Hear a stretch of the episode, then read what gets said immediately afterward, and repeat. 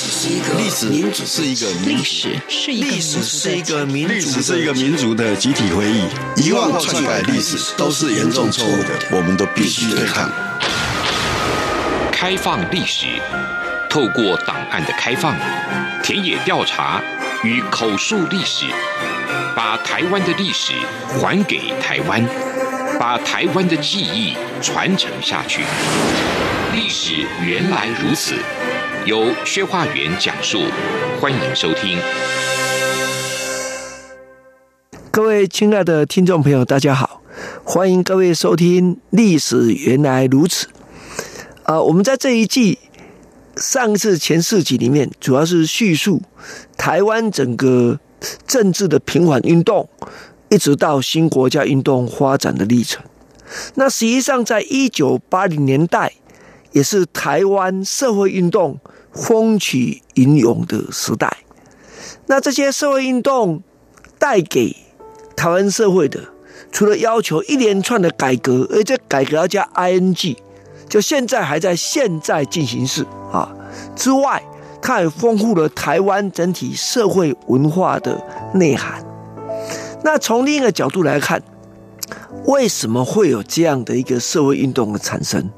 实际上背景不是全然相似的啊，那所以我想在今天这一集中，我们首先来跟大家一起分享整个当时台湾社会运动所发生的问题。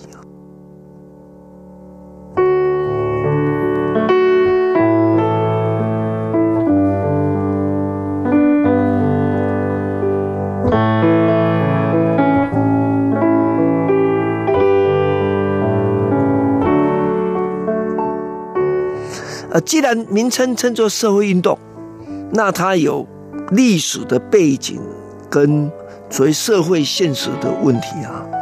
那台湾从整体而言，除了有部分的运动，因为牵涉到整个历史转型正义还有价值转换的问题啊，所以历史正义的部分，那可能包括。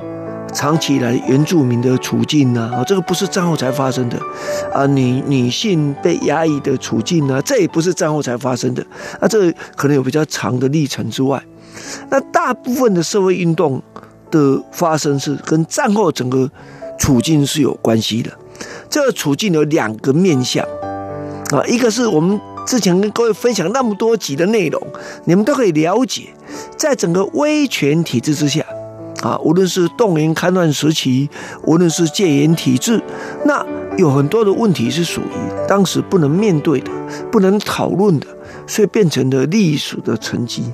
啊，那等到改革去冲破了原来那个限制的网罗的时候，那被压抑的社会力就会爆发出来。你可以说，台湾的社会运动。固然对政治改革运动有很大的推波助澜的功效，但从另一个角度来看，也是因为政治去冲击到原来的限制那条线，才让社会的活力得以蓬勃的展开啊！这是一个很重要的事情。所以政治改革，呃，基本上在台湾社会运动里面，是整个社会运动引发发展的重要的历史背景。那另一个层面呢？跟这个政治层面比较没有那么大的关系，是现在到台湾社会结构的转变的问题。在比较原本战后初期的台湾的历史结构里面，虽然在日本统治的末期，在一九三九年，台湾的工业生产总值已经超过了农业生产总值，可是台湾整体的从业人口数。农业的从业人口还是远大于工业从业人口的。换言之，固然有都市化的层面，但整体而言，台湾的社会还是处于原本农业社会的这样的社会结构。呃，很多现在所谓的社会问题，老人的安养、小孩子的育养，这些国家不管，而是由家庭来承担的。那这社会结构的改变，家庭结构改变，那这个问题要怎么样？那这是一个必须面对的问题。那此外呢，战后啊，也因为慢慢的更加人口越来越往工业化移动啊，这跟台湾的土地改革有一定的关系。土地改革之后，台湾的农地林系化了。农民的所得固然增加，可是农地林系化的结果，那可能往工业部门去流动，所赚取的工资会大于农业生产的收获。所以在一九六五年前后，也就是耕者有其田满十年了，那这个时候呢，就出现了大批离农人口，离开农村往都市移动的人口。这一波移动人口就带来两个很大的问题。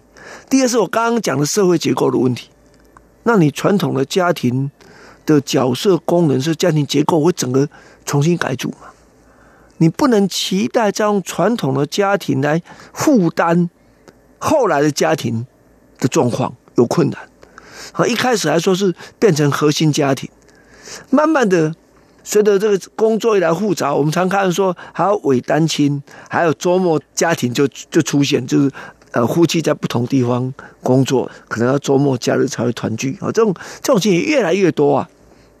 那另一方面呢，都市台湾的都市计划，在日本时代，日本时代有一些初步的都市计划，战后国民政府接受以后，呃，在原来的都市计划的这个基础上，有做了些许的改良。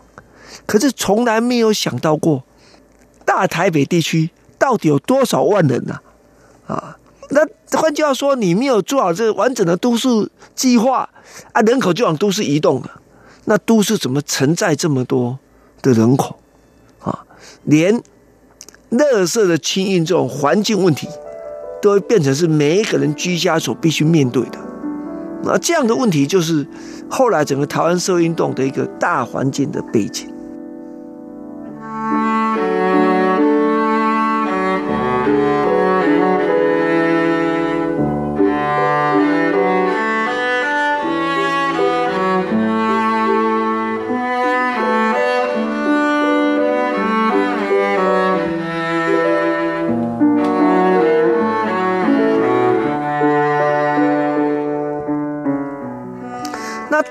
的背景之下，会让促使大家注意到这些问题，还有一些知识跟价值的引进。那知识跟价值的引进很重要的的地方就在于，台湾在战后有大批的人到国外去留学，到国外去留学，这跟战前又不大一样。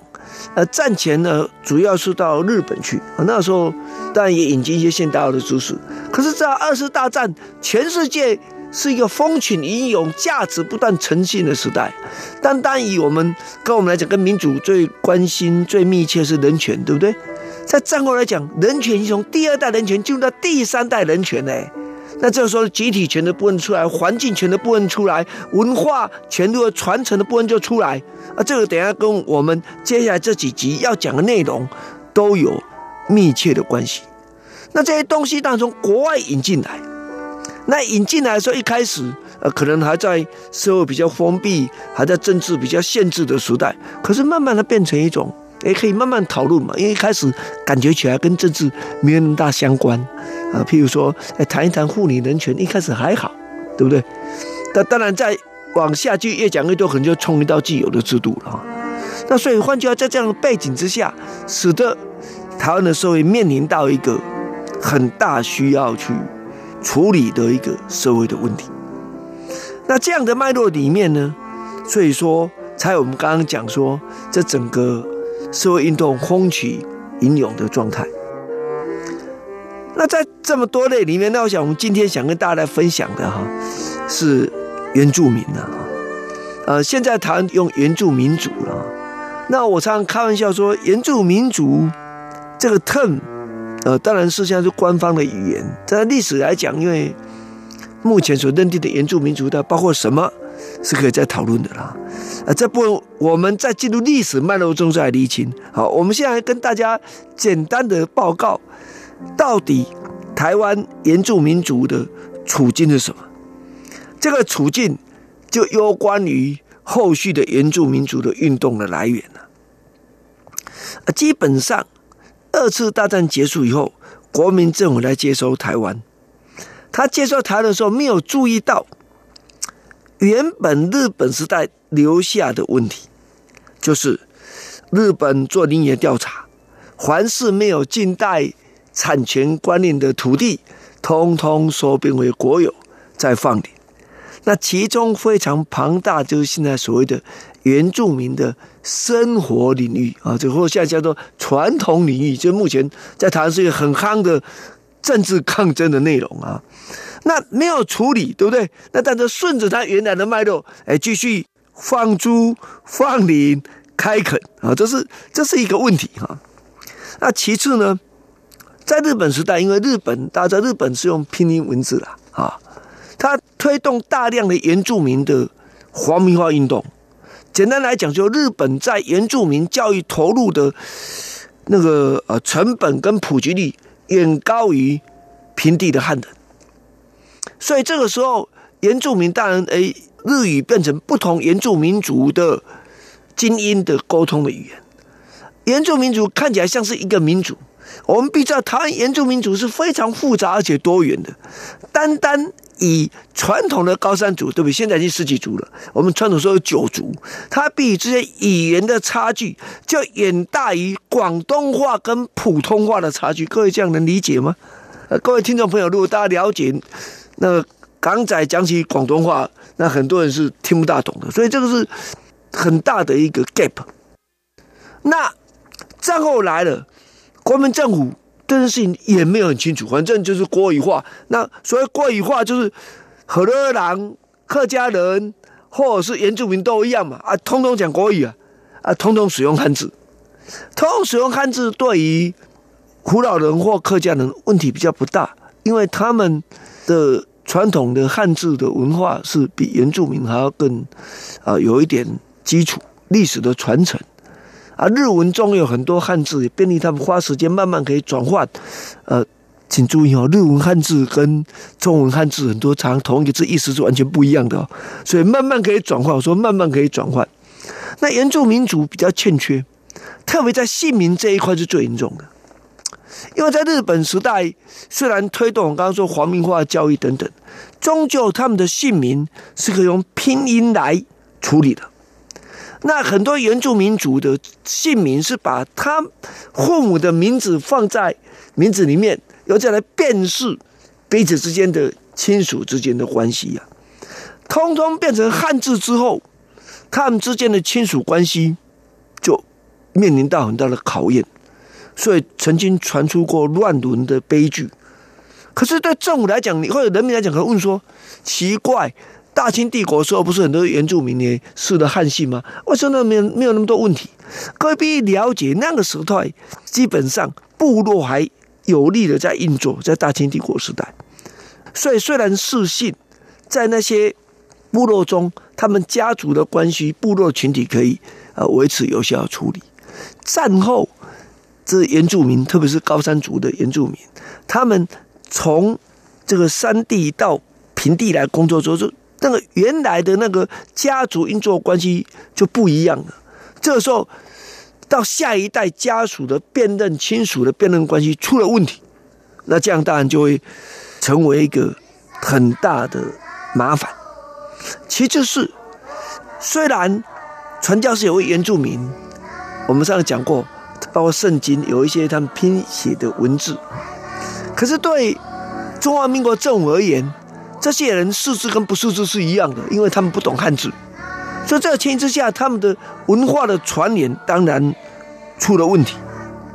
简单来说，原住民除了震惊社会条件处于弱势、不容易发展之外，第三代人权的集体文化的繁衍发展部分也欠缺发展的条件，而这个呢，就刚好是一九八零年代台湾原住民运动。展开的重要的背景。